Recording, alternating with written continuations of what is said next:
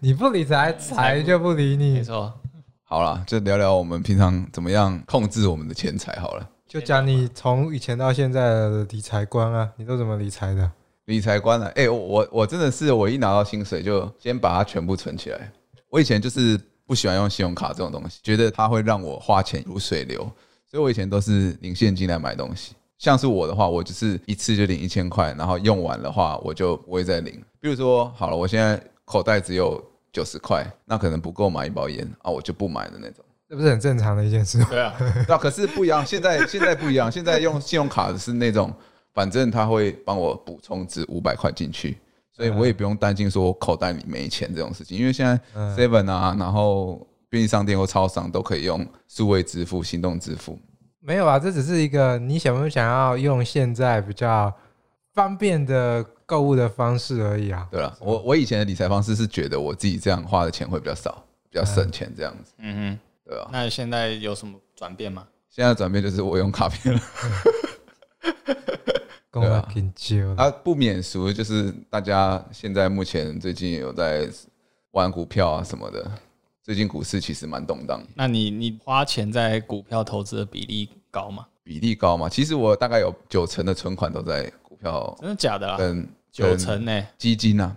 嗯哼投资上了，然后我自己大概留个五万十万块这样当做流动的资金，嗯哼，我的流动的户头里面就是固定十万块，嗯没有就把它补满，啊，剩下的钱就是存起来，然后存到我的基金户里面去，看是要投股票还是要干嘛的。哦你要分享看看你们的吗？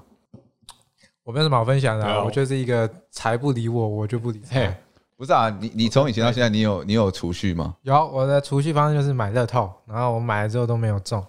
然后我们就累积一堆，然后我也没有兑，然后累积一堆之后拿去给那个彩券行扫，他就会扫说什么你的这张乐透已过期，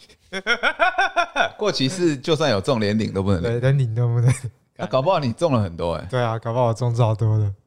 那、为什么不领？我不知道，就买了之后就觉得，然后就放在那，然后就忘记了，然后就一次就会累积十几张，你是当做做善事这样子，有买啊，假装公益这嗯样也没有啊，这做公益就是我的一个理财的梦想啊，是蛮实际的一个做法。对 啊，超蛮实际的、我哦。的理财方式就是啊买乐透，但是小部分的不叫理财，也不叫投资，那就是拿来就是消遣这样。我不能这么说，我买的是一个未来跟梦想，尤其上前几期不是那个威力才呃两亿还三亿多的时候，才去上排爆啊，大家都是怀着梦想的人。不然你的投资是什么？ 跟会啊， 干那跟会真的有够屌的，长这么大第一次有实际的人跟会在我身边，就是你啊，会会很屌吗？因为我也是从我妈妈那边，老一辈人都以前都有跟会嘛，嗯互助这样子。那他他觉得这个会还不错，就是里面的会头跟成员们嗯，都很稳定固定，然后也都有信用，所以他就叫我去参与这样子，然后又可以存到一些钱。老老实说，跟会就是你不标，你不标下来钱的话，你就是每个月少少付一点，就是会有利息嘛。嗯，那有资金需要的人把它标起来，那就有一大笔钱可以先做运用，但是之后要付利息给大家，对吧、啊？啊，我就是当做存钱来讲，我就是不把它标下来，我就是每个月可以领到一些利息的那个人。嗯，所以当做我存钱啊，这个存钱的利利息利率利率也比银行定存来的高，这样大概也有个十趴左右，对，利率十趴，就是说我我每个月丢九千，到时候我是可以拿一万回来的，九千差不多啦，那是不错，对啊，十趴，你看银行定存利率也才两哦趴哦一两趴这样子，嗯，但主要原因是因为我妈逼我去跟的，可他那个模式到底是怎么样？就假设说今天你去，然后有他会告诉你总共几个人吗？那个跟会啊会啊会啊会会跟你讲几个人，他会有个 list 出来，嗯第一会是谁，然后所有人的这样，然后一个人头就代表一会。那比如说今天有三十个人，就三十会，那可能就变成三十期，一会就是一个月，三十期就是三十个月嗯，这样，然后每个月去轮这样，然后总有一一会会轮到你自己。一定会有一会轮到每一个人都会轮到一会，只是看你先还是后。但是先跟后是指自己去决定顺序，通常有需要的人会先标，没有需要，比如说这一期都没有人标，就是抽签决定，啊、然后抽签完那个人他就是一他必须拿那个路钱，然后之后付利息。啊、哦。那所以老一辈常讲跑会的意思就是他拿了钱就消失了。啊，对，那可是为什么这样子的损失也不会很大？就是假设说，就以你刚才那个说的，就是因为你会那种电视上演什么被倒会的人都会很凄惨，可是他如果是一个人，他那一期拿完之后，那顶多大家就是损失了那一期的钱。不是啊，那个你从人消第一失了期呀到，比如说我第一期到第十期，我每个月都丢一万啊对啊，你们也都啊，第第十期被人家拿走了，我我前面的就等于说十万就没了。哦，所以是轮到你自己的时候，你前面的钱才会拿回来的意思。对啊，你哦才你才拿这一次的钱回来。那其他时候，假设你是第十，那你前九次你都只是单纯丢钱进账进来，你都不会有不会，都不会有。你就是标的那一次拿回钱，啊啊，你越晚标，你之后风就险越大，对。比如说我第七会标了，嗯，总共有三十会，对我第七会标了，但是我三十会都要给钱啊。只是我从第七会之后，我要开始付我的利息了，哦，我我要付很多，可能一万二、一万三。累进制的啦，对对对，累进值啊，哦所以你越晚拿越越 OK 啊，越晚拿越好啊。但是也风险越大，就对了。就你越往拿赚越往越拿多的，但是风险越大，风险就是中间那些人会不会它跑倒掉，会，然后你就对 GG 了。啊会不会跑掉，哦，so this 呢对？吧、所以因为他是有信用，我妈跟的那个会有一阵子，所以我就加入那个会。嗯所以它其实算是一个比较古早时代，也没有什么法律效力的一个互助会。嗯那当然，你借钱就是要付利息给人家，嗯，只是它比较像是民众共主的一个借贷方式，所以它不会有什么任何的没有什么任何资本约束的力。约束都没有。对哇，看这个真的是靠人跟人之间的信任。 你可能就是签字盖章，但是但是你要讨回来也很难讨，嗯，但是那个也是一部部分而已啊。那我就跟那个跟那个三十会一每个月一万这样丢而已啊，也不是全部的嗯存款。对啊，但这算是比较不建议大家了。要传统。哎呀，蛮传统的。你有没有比较新的？新的理财方式就是我买股票啊， Randy，你有玩股票吗？没有那你有完全尝没那个试闲想钱想试过要玩股票吗？有，但我实在是对那个投资就看局势啊、操盘什么的，真的没有那个脑袋去吸取这方面的知识。所以你们的理理财方式都偏向于存钱这样子。对啊，不然就交给我连会存会钱都没有啊会投资的人、你交给谁？交给你妈妈这家样。人啊，对啊，所以你给他，比如说好，你有二十万，然后你就说，哎、妈妈，你帮我保管这些钱啊，看你要拿去投资我干嘛的。对啊，交给他弄，啊，万一亏了怎么办？亏了就亏了，反正他自己也有在赚。啊所以不管怎么样，反正因为是妈妈，就算亏了，她也会帮你补满二十万。应该是不会帮我补，哦好爽 啊！因为你给他 二十万，你说放在你那啊，那你要投资或干嘛都亏。但他如果赔到只剩，比如说赔了三万变十七哦、万，但但我妈对他的投资眼光有绝对的自信， 有绝对的自信，有绝对的他对他投资眼光有绝对的自信，但是你对他有绝对的自信吗？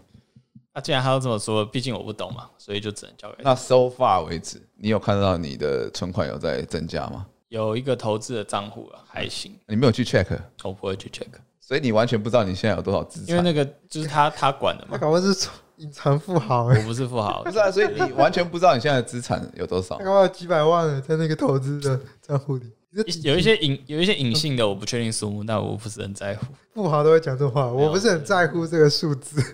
所以那都是你赚的钱吗？不是啊，当然不是啊，那就不是你的存款，那个是啊，他就是他那个钱是他的，他给他妈投资，然后他规定他妈说：“我现在给你二十万，你一年内要把我变五十万。”这样哇，啊你没有，很不好会不会不会啊，就就就交给他弄啊，啊怎样，反正都是一家人啊，所以一家人一对生啊就大大家的钱就是大家那你现在还有每个月的存款吗？有啊，可是通常入不敷出，其实我我一开始会投资股票，也是因为一开始我妈妈帮我操盘的。嗯我还记得那时候，因为我毕业以后在工作嘛，在外面工作，就可能工作不是那么的美好，啊，我妈就有点希望我更长进一点，希望我多存一点钱。那时候第一次投资就是她要我花五十万去买一个基金，不然就把我赶出家门。哇哦，然后那时候我也知道摸摸摸头皮，那好吧，那那你就拿去投吧。所以从那时候开始，我才慢慢的在做这个基金或是股票开始认识。毕竟我后来问说，我妈为什么要买那只基金或是怎么样的，她说她打开那个首页，那个股市的首页，她说啊她现在热度第一名，所以她就买了。我本来以为她很专业有研究，然后会赚钱怎么的，啊，没想到就是这么草率的决定。所以那时候我才开始去大概研究看一下，说了解一下那到底在干嘛，然后我的钱会不会被吃掉这样子。所以这是我啊，bread 嘞，我没有啊，不是啊，那对你应该你拿到跟我差不薪多吧你拿到薪水都怎么样怎么样？因为因为你的薪水也不是，你不可能一个月花三四万块吧？ 很难讲哦，我就是月光族哦。你是不是要缴？你是不是还在缴学贷我没有缴学贷，学贷已经缴了很久了，啊？就付房租嘛。付房租啊，吃饭啊，然呃，后氪手游，氪手游啊，买一些特别的东西。买一些特别的东西啊。可是你你不会有一种，可是你总会让自己的户头里面保有一定程度的钱吧，才会让自己安心。就是一定会把那种假设我今天离职了，那户头一定要会有钱可以让我存，可能几个月或半年的这种、啊哈这，种急救金啊，就我都是留这种而已。听起来很够了啦。因为因为因为我刚跟你说，我的我的流动资金就是我完全可以随意肆意的掌控，就是我就把它放十万块嗯，其他都存到户头那个基金财富里面去嗯，所以就不会动。所以我大概就是那十万块。那你会有一定的数字来让你觉得哦，我的流动资金这样子，有啊，我每个月都有一千块买乐透，这就是我的流动资金。 我操！ 还不错，一千块蛮多的。你就要买乐透对啊！啊，那他可以买好几张哎、有时候买你我氪手游钱都不止那一千块。 可是你之前也会有想，比如说你出国玩啊，或者什么的，你总是一一定要东挺西挺一点，才有办法存钱去出国玩啊。就是务实派的人就是不一样啊，会为了一个目标去努力存钱，可是没有那个目标之后，他就不会想要去做存钱的规划。就是像我可能假设说，好，我们现在现在存下钱，我们去欧洲玩，好，嗯，那可能就开始努力存钱，就会把我那个每个月拿去投资乐透的钱拿来存，存到那一笔可能可能十万块，好像就是那就是为了我去玩的，是很明确的目标。可如果平常的时候没有，那你就不会想要去把这个钱存起来，就是一个很没有理财规划的人生啊。所以你意思是说你要有目标才会开始存钱？对啊，就是会被线上理财 podcast 的的这些主持人们喷到爆的理财方式。不是，这不叫，所以我说这不叫理财、啊，这叫你自己怎么样运用你的资金而已，啊对不对？不知道，我觉得这个话题其实就只是单纯跟你想要怎么生活有关系而已。对，啊很多时候会有很多文章，就是说不理财的人，他就是没有对自己的未来做规划，就是会网上会有很多这种那种内容文农场或者这嗯种鸡汤文，就是嗯哼超级多的、啊。但我对啊每次看到，其实我都超嗤之以鼻的。虽然他是针对就是我这种人， 但我完全没有被他给说服，或完全没有被他给打动，也没有被他给就是鼓励或者是激励到，哦，所以你从来就没有考虑要理财或投资这件事情。完全没有啊。哎、那你你还蛮那个的、你还蛮乐天的，随遇而安的。随遇而安这件事，其实它也不是一个好的词啊。我也没有在称赞你的意思啊，随遇而安，随遇而 安， 对啊，我也没有想要称赞你的意思。对啊。我觉得这生活态度啦，就是你不会想太远了，你就活在当下，可以这么说对了。吧、因为我觉得会想理财的人都是想很远嘛，未来想要买房子、干嘛、结婚什么的，所以会觉得好像钱不够就没办法做到这件事情，对啊，对啊，是对这啊。样的人才会。要有个人生蓝图在，大部分对对对对对啊，也不见得说你没有这些想象就不会有这些事情，这这也不一定啊。对啊，不一定啊。像鸡哥就很会理财啊，但我也感受不到他对他未来有什么蓝图在。鸡哥有有很常在理财他超会理财真的的，假的他？什么都有，什么基金、股票他都有嗯他，他也有买啊他用。哦是他哦大学就有买那个基金定存，跟他差不多，是然哦，后就一直在我们上次出去也在聊股各票、种啊，的，对啊，哦他各种的他都有投资。那你还有什么理财的要分享吗？我理财的规划已经讲的差不多了， 所以也没有什么特别的理财啦，只是偶尔会看一下哪里便宜的啊，然后哪哪只股票不错、啊、去抽签啊或干嘛的。那你会听那种金融的杂志、podcast 或者是什么视频？我有我之前有看那个啊，很多那个 YouTube 在讲股票的、财经的、理财的，之前有个泽清什么下班经济学，啊，哲欣啊，还有财鼠兄弟的，让人家了解股票的很多啊，但是都是杂的去看去看去看，对于有兴趣的部分去学，但是也没有受过一个很正统的教育。但因为因为毕竟你要从头开始学，真的需要花很多时间。当然，我自己我现在有的，比如说我现在有股票，然后是什么股，然后依照我现在想操作的方向去找相对的单元来上来来看这样子，研究一下大概大概都在看什么，就好奇。那好奇的同时，看你能不能吸收跟学习，有没有想要去做这件事情啊？没有就算了，啊，想就是实践去做做看，去慢慢看，因为这也不是说你一得到资讯就一定会赚钱嘛，这也也要是你去混经验值的，总是要去上面给人家宰割一下，你才能知道什么是对，什么是错，大概是这样子。最后有什么大关家于建议 Daniel 的 Daniel 的理理财财人生？对，我这次在标题会专门的为你设计没。错，理财建议就是，呃，吃得饱饭就好了， 很简单，有酒喝就好了啦。啊，那我们来干一下，哇，结束这个理财话题。嗯，要有一个话题可以聊。我最近在做，疯狂在做跟台湾司法有关的案子，但我觉得一个很有趣的点。我上上礼拜去提一个案子，他是台湾检察官，他们想要拍一个检察官廉政的案子，因为台湾的检察官的司法信任度在台湾低到一个爆炸。你对台湾检察官有理解吗？我现在有点离线， 那个木村拓 哉 Hero 他叫什么名字？你还记得吗？呃，我哪知道这 hero 叫什么名字？我记得他跟松隆子、跟北川景子有演而已啊，哎、北洋君子不是那个啦，北洋电君影子版是吧，后面版本吧？电影版啊，哦，电影版吗？对啊，一跟二是不是很久啦、一很因为久，我之前松隆在电二是年轻的女生，北川哎、不是北川啊，就是某一个某一个因，为我之前才在电视上好像就是有看过 Hero 重播，他叫做久立生公平啊，对，久立生公啊公平，对对对对，你是没看过 Hero，没有，没看过。第一季还有大冢宁宁啊，哎，对对对对对。哎、第一季的人都超经典的，还有三个，好像三个检察官，然后配三个检察官自己的事务官，第一季还有不宽，阿官是跟他是对头的吧？也是一个检察官，啊小日向文世啊，啊，对，小象文是小野卓造啊，一真的是一吧，英蛮经典，对，一英真的的蛮超经典超级经典的，之前才重播。怎么样都会拉回日剧。日剧就是拍太多，就是他们形象都拍太好了。然后韩国也是拍超多那个啊，检察官的故事，就前两年有拍什么《秘密森林》，还有一堆就是那种帅气的检察官。换回到台湾之后，台湾就没有什么跟检察官有关，余二有吴关康仁演的那个，有关是律哎师。我想到一件事情、哎呃，是律师，我之前家隔壁的邻居是一个书记官，专门在帮检察官做书记的。哦对，他可是他们也是蛮累的，可能有案子或是要怎么样，他必须就要临时过去做书记。换回来就是说，你去上网查，就是你打检察官都会出现一些超负面的新闻，嗯就什么检察官收贿两千三百万，然后被判什么十六年。嗯或是什么检察官什么伪嗯造开侦查的记录之类的，就都超负面的。嗯然后还有一个重点就是，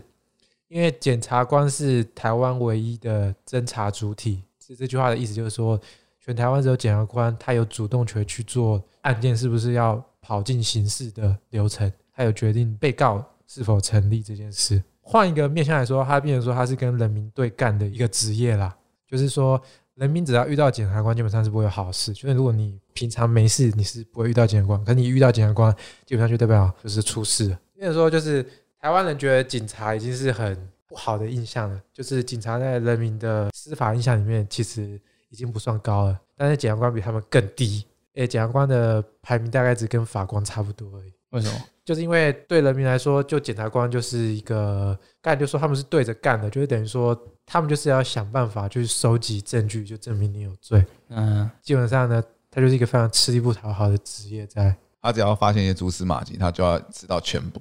啊，所以对于很多人来讲，会造成很多人的困扰。检察官也是会有有些人会先入为主的观念，所以很多人可能会被呃波及到，甚至会被怀疑，那也会造成很多民众的困扰。所以对对他们来讲是吃力不讨好，对民众的印象，他们就是来鸡蛋里挑骨头的人。这样，你到底有没有认真看《木曜四》？他们有一集是去当一日检察官，那蛮新的吧？没有，那是调查局，调查局才是、哦那个就很屌哎、就是他们去，然后原本只是想要实习，因为检察官有个很重要的工作叫相验，相嗯验就是如果今天有出现非自然死因的尸体，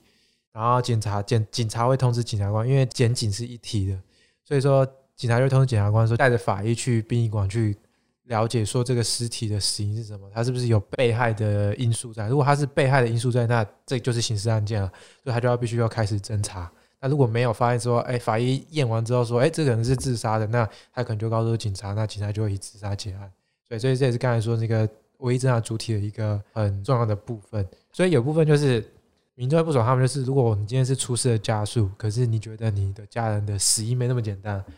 可是检察官他可能就判定说，没有，你这个可能就是很单纯的自杀，或者是你这个很单纯的是不是被他人杀害，我是你儿子可能是共犯体系的，那家属就会非常不爽，说 我儿子都这么乖，或者是我的家人才不会做这种事，可是为什么你你要下这种判断？所以他们就变成说，基本上在他们看证据说话，在台湾呢有一个很保守的认知，是觉得自己绝对不太会跟法律牵扯到关系，因为台湾人很害怕跟法律牵扯到关系。就其实台湾人的法治教育超级不足的，嗯，对啊，就是你现在去去遇到事情，那基本上你不懂就是去问律师嘛，因为律师就是台湾人觉得唯一可能可以帮你解决法律疑问的人就是律师，对啊。可是除了律师之外，当你遇到了呃法律上其他的权威告诉你说可能这件事不是什么，你就会抱一个很怀疑的态度，就是很其实蛮吊诡的，这也是台湾司法很难做的一个部分，对啊。诶、最近不是司法它有一个国民法官的体制嘛？说像陪审团那样，哎、对，它其实就是国外的陪审团制度啊。嗯，你就可以去参加，当做陪审团，然后去投票表决的那个。没有，他不会让你投票，可是他说的很好啊。但是做我就不知道，他说的就是说他会好像三个还是五个，就是一般的民众就是当陪审团，就各行各业，嗯，然后会去跟你们就是听完一审之后，会跟你们在会议室就召开这个陪审团会议，然后去听取你们的建议，然后去斟酌的去判这个一审的这个判决在。 讲的很好听的，对干对啊，我觉得讲的超好听的。然后听取你的意见啊对，了。听取你的意见，实质上还是检察官自己决定的，法官自己决法定。官自己决定，因为这个检察官。但是有一个很有趣哦，就是二审之后就不会有陪审团制度， 所以意思就是说，他一审搞不好真的会一时一时一下，是听一下，嗯觉得好像有民主的感觉，嗯，实际上只是挂羊头卖狗肉。对啊，这是一个台湾司法体系的一个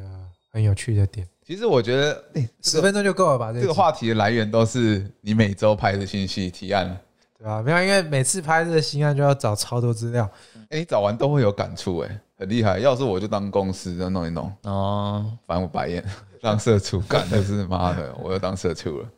但你有很多感触，代表你做这个工作，你还是蛮快乐的。没有吧？我觉得这不是感触，就是对你了解之后，嗯你因为你要去提案，你一定要去说服他们。可你说服的过程中，你要先催眠自己，你一定要还是了解是这个你，要选一个立场站啊，对啊，也是选一想，是你了解这件事之后，你要会有一个论对的述啊论你自己的述论述，对然后然后去说服人家去论证说我啊为什么要做这个啊、我这对啊、个我东为什么要这样做？所以它是一个很好玩的点啊，我觉得，对吧？不是最近又吵很凶，就是那个机师的问题嘛。我看我看到超多文章的欸，正反面论述都爆干多欸。你知道机师的问哦题吗？有疫情，吗？对啊对啊，我只您的阿忠上线了，我只看到标题而已。不要呃我好像是看到那个我们大学同学 PO 的，对不对？好像为机师在平反，不知道内容我其实没有很 没有很清楚。现在不要问我问题，我真的脑袋被骂死。那我们不问你问题，你问我们问题，那、你不是要讲机师？没有你问我们问题，我要问什么？你就问嘛。你就问嘛，反正你不能回答、啊。哦，那机师是怎 样？机师是怎样？这前就是爆发就是华人机师的问题嘛，他们觉得说台湾这个防疫的破口都是因为这些